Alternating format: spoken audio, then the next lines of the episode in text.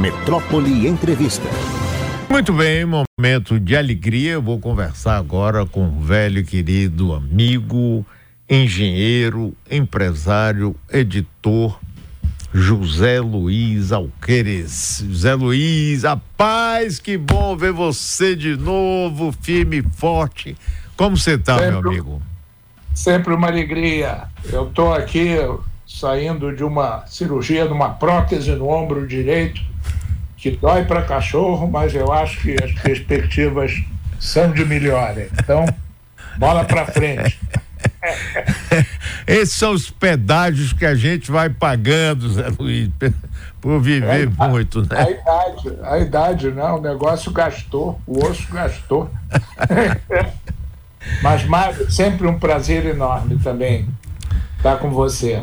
Eu é que agradeço. Zé Luiz, é, carioca, e após, estudou engenharia civil na PUC, trabalhou no BNDES, realizou estágio nos Estados Unidos, professor da PUC, trabalhou em várias empresas de engenharia, entrou na Eletrobras em 1972, foi presidente da Companhia de Eletricidade do Rio e presidente da Eletrobras também, uma das maiores e mais importantes empresas do Brasil. Inclusive, ele lançou um livro, estou vendo aqui em 2002, ilustrado por Mário Pena Bering, que foi presidente da Eletrobras 10 anos, né, José Luiz?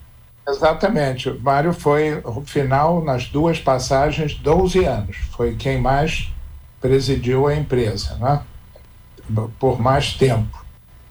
E ele, inclusive, eu, eu sei porque eu conheço bem essa história, ele foi demitido por que ele oferecia alguma resistência ao programa nuclear brasileiro no governo Geisel, o ministro Shigeaki Ueki. Exatamente. Como... Não é isso? Exatamente. E aí veja o seguinte, Zé Luiz, deixa mais um pedaço. O general Geisel, presidente, tinha um compromisso assim moral de eh, nomear Antônio Carlos Magalhães, que tinha saído do governo da Bahia, para alguma função federal. Se pensou no ministério, até chegaram a oferecer o Ministério do Índio. Opa. Sério, o Golbery conversou com ele. Aí no final, Shigeaki Ueki, ministro de Minas, o pessoal chamava o japonesinho de Geisel. É. chegou para o presidente e disse, olha, o senhor está sofrendo alguma resistência de Mário Pena Bering, um sujeito reputadíssimo, muito bem reputado, conhecido, homem do setor e com serviços prestados. Tem uma forma de resolver isso. Ele sai e o senhor resolve seu problema com Antônio Carlos Magalhães e foi assim que aconteceu, Zé Luiz. Mas Antônio Carlos teve, eu acho que quando a gente olha do prisma da história, que eu eu gosto muito de estudar, eu acho que o, o Antônio Carlos foi quem vislumbrou na Eletrobras, depois na Telebrás, um grande manancial de talentos. E com a sua ajuda, ajudou a organizar e jogar na vida pública pessoas feito você, Isaac, Jaime Borges de Holanda e tantos mais, que fizeram depois a construção desses setores modernos da nossa economia. Né? Quando o setor elétrico era um quando o Antônio Carlos entrou, era um negócio muito maior quando o Antônio Carlos saiu. É verdade.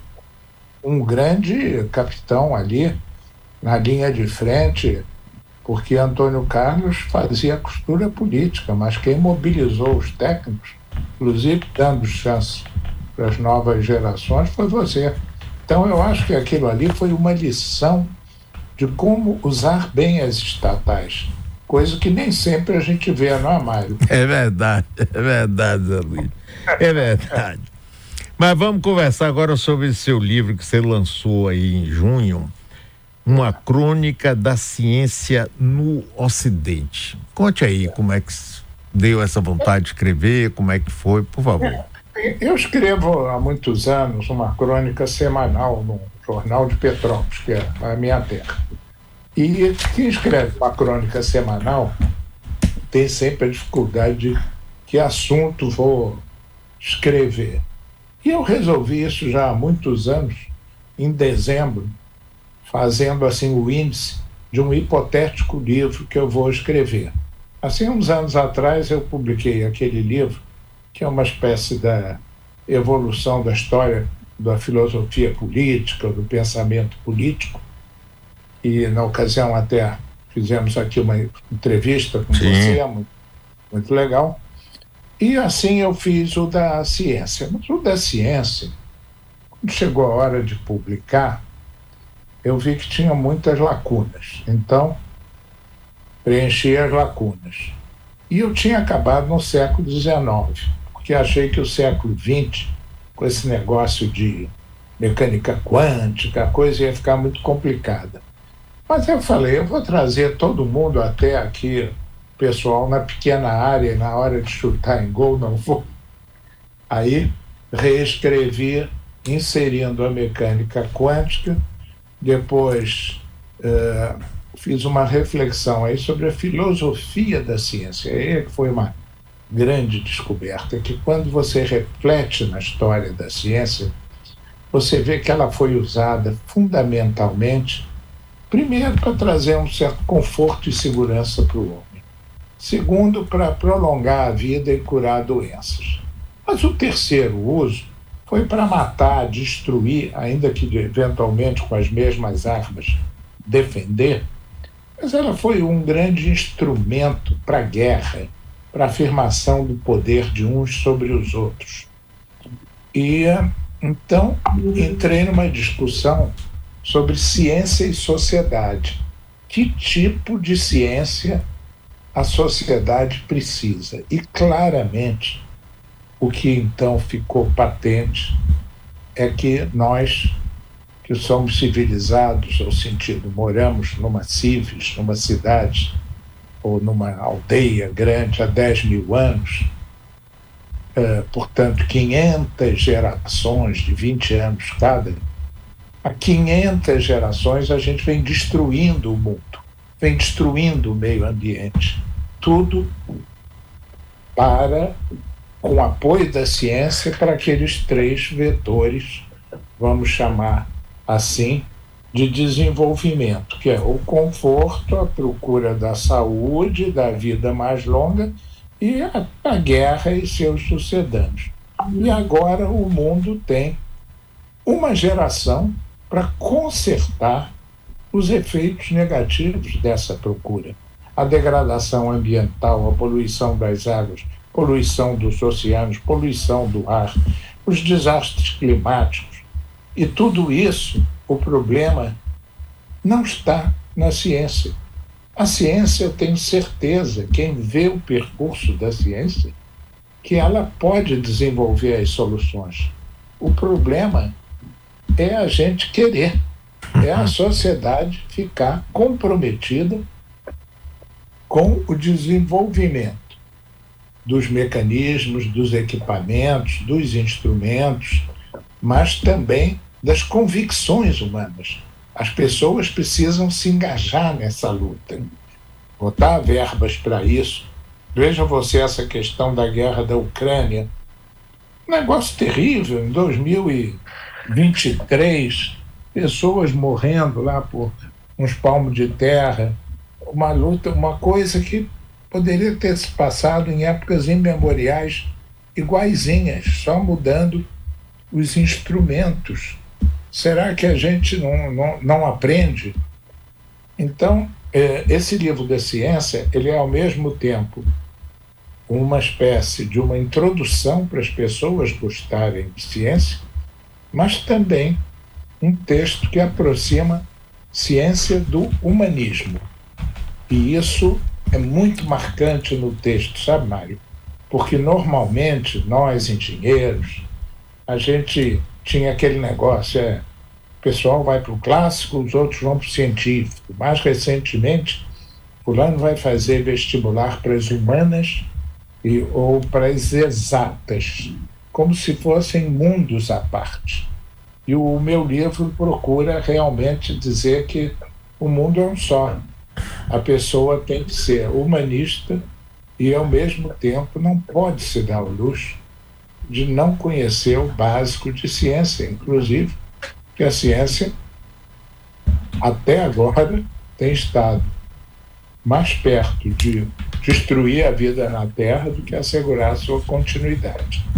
Então, esse é o plano do livro, que eu desenvolvo em 60 e poucos capítulos, e com um ensaio final, tem esse tom meio humanístico, que eu chamo de uh, sustentabilidade, que é esse conjunto de atitudes no plano econômico, no plano social, no plano ambiental, a sustentabilidade é um humanismo. Ou seja, fazer as coisas direitas é uma, algo que nos levará a um mundo melhor.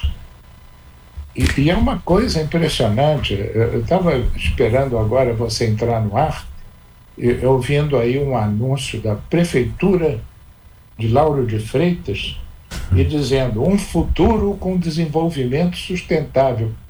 Eu, eu achei fantástico que até mesmo no plano político, da propaganda, da ação do poder público, o desenvolvimento sustentável na Bahia, pioneira também nisso, já está entrando em jogo. Ô, Zé Luiz, é, é bom isso. É porque exatamente o que eu ia perguntar a você é o seguinte: como é que a gente consegue sensibilizar as pessoas para essa destruição? Porque do planeta. Muita gente tem aquela visão de ah, para mim não vai pegar nada, não pensa nem no, no, nas gerações futuras, nos filhos, nos netos. Você vai deixar de existir, meu filho, mas vai ter muita gente sua e muita gente, muito ser humano vivendo aqui.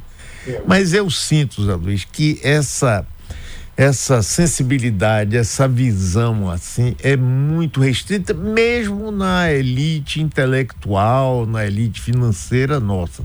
Porque quando você chega, vamos dizer assim, na grande maioria do povo brasileiro, é até complicado a pessoa que está ali é. numa luta para sobrevivência diária, fugindo do desemprego, da fome, da violência, né? ter outros tipos, da falta de, de uma educação adequada enxergar isso, mas da própria elite nossa, não falo só financeira, da elite nossa que tem acesso a estudos e isso, informação, tem muito pouco sensibilidade nisso. O que, é que você acha?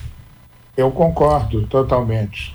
O grande problema da nossa elite, nesse caso, uh, a nossa elite eu já acho pior que a média mundial. Mas a elite mundial, ela está privilegiando ainda ganhar dinheiro no curto prazo. Esse livro, a dedicatória que eu dedico, eu dedico o livro aos meus netos, dizendo que eles, a geração deles, são dez que eu tenho, é, cumpre consertar aquilo que as 500 gerações anteriores destruíram. Porque eu, eu eu não acredito na geração atual. Não acredito. Mas eu vejo esses pequenininhos que saem do jardim da infância, que estão nos primeiros anos, com uma consciência diferente, sabe, Mário? Eles, eles têm tido, através de professores, através de acesso à informação, uma ideia assim mais construtiva que a nossa. E um ponto também que eu escrevendo sobre ciência cheguei, eu tive uma educação religiosa, mas depois andei completamente afastado da religião, completamente no materialismo total. E através desse livro eu reencontrei uma dimensão de espiritualidade, sabe, que eu acho que é muito importante. Essa questão do mundo sustentável, ela tem que cair assim como uma espécie de uma religião, uma convicção íntima e que tenha essa generosidade da gente atuar, se privar de coisas no presente em benefício de gerações futuras. E aí tem um ponto que você chamou atenção muito importante, é que as desigualdades de renda, as desigualdades sociais, o egoísmo, eles são altamente prejudiciais ao ambiente, à exploração desenfreada de tudo. Um mundo, vamos chamar assim, mais humano, um mundo onde as pessoas colaborem mais, compitam um pouco menos, vai ser um mundo mais sustentável. Então, a questão da desigualdade social, ela vai encontrar na no tema da sustentabilidade uma grande aliada. É lógico que isso implica em uma certa redistribuição de renda. E aí o egoísmo das elites fica muito patente. Porque é o egoísmo de quem tem muito, muito, muito. Não é o egoísmo só de um sujeito de classe média ou de uma pessoa que vive bem, tem a sua vida, não. É aqueles que querem ter cada vez mais um capitalismo financeiro desenfreado, que pensa num negócio e a partir do momento que entra, pensa como vai ganhar dinheiro quando sair. Você vê os problemas atuais aí de lojas americanas e tantos outros. Como é possível se acumular esses débitos é, crescentes ano a ano, ano a ano? Eu fico pasmo com a insensibilidade. Eu presidi empresas maiores que as lojas americanas, como você sabe, e, e eu não acredito que as pessoas não tenham um presidente ativo, não tenha tido noção do que se passava, tendo ficado no cargo 20 anos como presidente das lojas americanas. É, é, eu acho que a oportunidade de enfrentar a questão do mundo mais sustentável, um mundo para os nossos netos, uh, fará, levará a uma sociedade mais justa. Agora, a gente tem que brigar por isso. E os meus livros, tanto o livro de política que eu dediquei para os filhos, porque eles têm que entrar na política e trabalhar por isso. E o livro Sustentabilidade, Ciência, que eu dediquei aos netos, é, eles têm que trazer as soluções e trabalhar nelas. E, e eu já estou vendo, sabe, em volta de mim, a quantidade de pessoas que têm trabalhado mais nesses temas. Eu estou ainda no conselho de administração de algumas empresas. Todas elas estão, pouco a pouco, se encaminhando para esse lado, Mário. Então, quer dizer, não é que eu seja otimista, mas eu entendo que, em algum momento, e não muito longe, vai haver um clique. Pensei que esse clique teria vindo há uns três ou quatro anos, quando houve aquela reunião de Glasgow. Não veio. Agora você vê, a Europa está numa onda de calor terrível. Há incêndios em Portugal, incêndios nos Estados Unidos, falta d'água até um tornado do Rio Grande do Sul matou 19 pessoas.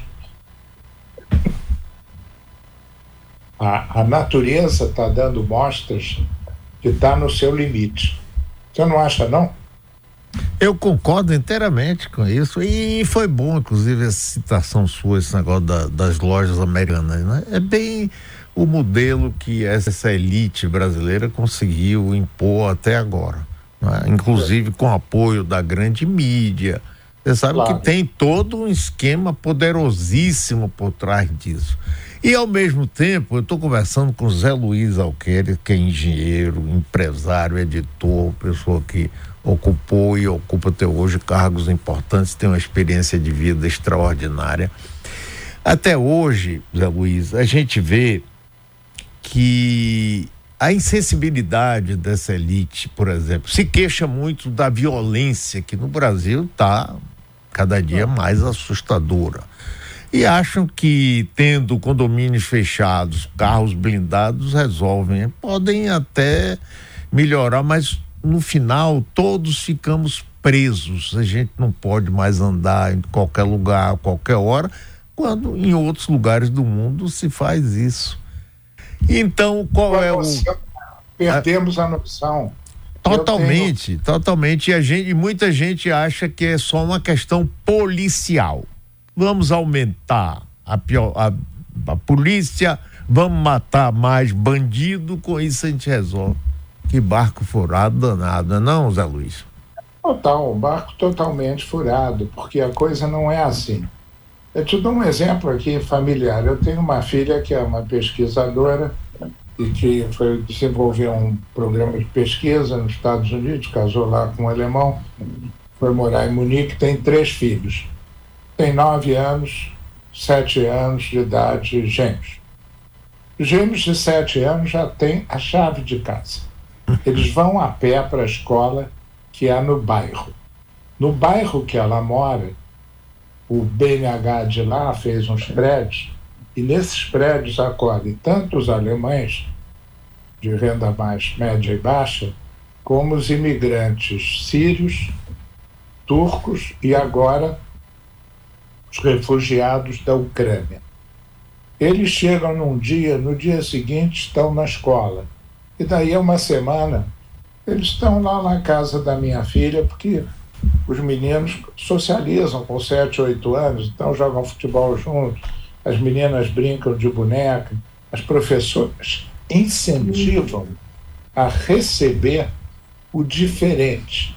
O menino, às vezes, de pele escura, que veio da África, uh, o, o, a menina que não fala uma palavra de alemão, que veio lá de Kiev, mas tem umas bonequinhas e brinca com as outras.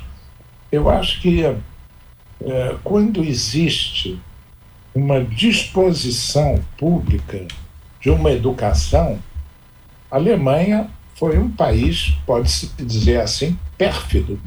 Há 50 anos atrás, era um país que cometeu um dos maiores crimes que a humanidade já viu. Mas eu posso te dizer, ela hoje lambe as feridas e na Europa tenta um pouco é, pagar, pagar essa, essa dívida com essa, esse déficit de humanismo que ela demonstrou no passado. Olha, não é uma coisa que você possa dizer, todos os alemães estão nessa. Não. Mas é uma política levada a sério pelo governo. E eu acredito que no intervalo de algumas gerações, uma ou duas, as coisas vão melhorar. Coisas que a gente não vê, não é aqui, Mário. A gente desce, desce no aeroporto, passa aqui pela favela da Maré para chegar no Rio e fica achando que aquilo ali são condições subhumanas. É indescritível o Estado tolerar um país rico, né? O Brasil tem uma safra aí de 230 milhões de toneladas de grão, quer dizer, dá mais do que uma tonelada de grão por ano, por habitante. Tem um, mais de 200 milhões de cabeças de gado, cada um tem uma vaca. Como é que um país desses você vê tanta miséria, tanta, tanta sofrimento, tantas coisas, condição subhumana. E, e, e isso pode inspirar muito rapidamente, com menos, uh, menos, como é que se diz, populismo, e sim com mais ação direta. Ação, prioridade, e você vê, eu estou fazendo 80 anos agora, no início do ano que vem. Uhum. Eu escrevi esses livros um pouco para talvez ter a pretensão de quem lê abreviar o caminho. Certas coisas eu levei algumas décadas para descobrir. Mas quando a gente penetra na história, e vê para onde ela vai, a gente fala: vamos antecipar isso, vamos chegar antes, vamos, vamos, vamos resolver esse problema. E na vida pessoal também fazer isso. Você sabe, Mário, me permite aqui uma confidência pessoal. Diga. Eu perdi uma, eu perdi uma filha e não Eu sei, eu sei, eu sei. O que seria a herança dela, eu transformei numa creche que eu construí em Petrópolis. Essa creche teria 60 alunos, originalmente. Hoje tem 170 alunos, mantida particularmente. Eu, amigos, a Mitra de Petrópolis, especialmente. É uma maneira de devolver um pouco o que a vida me deu, me deu por acaso, e também me lembrar ali que o meu neto que foi uh, poderia ser uma dessas crianças se a cegonha tivesse deixado ele ali um quilômetro para lá ou um para cá aqui no Rio a gente diz é depender da se a cegonha deixa criança num lado da rua é Rocinha se deixa no outro lado é aquela zona do Jardim Pernambuco das casas mais caras do Rio então é, a gente tem que a gente tem que ter uma consciência social não de revolta, mas de construção do mundo novo, né? Muito bem, Zé Luiz. Olha, muito obrigado, meu amigo. Que bom te ver bem. Também no início do próximo ano estarei fazendo os 80 também. Nós nascemos no mesmo ano, rapaz. É Opa. É sempre muito bom conversar com você, viu? Um abração e parabéns aí por mais esse livro seu, Zé Luiz. Muito obrigado. Se você me permite, eh, só dizer uma crônica da ciência ocidental, de Zé Luiz Alqueres. Por hora está na livraria da travessa.com.br e dentro de uma semana na Amazon também. E muito obrigado, Mário, mais uma vez pela sua acolhida. Sempre, sempre. Grande prazer. A figura, rapaz, fantástica ele. E com a visão, você vê uma visão social que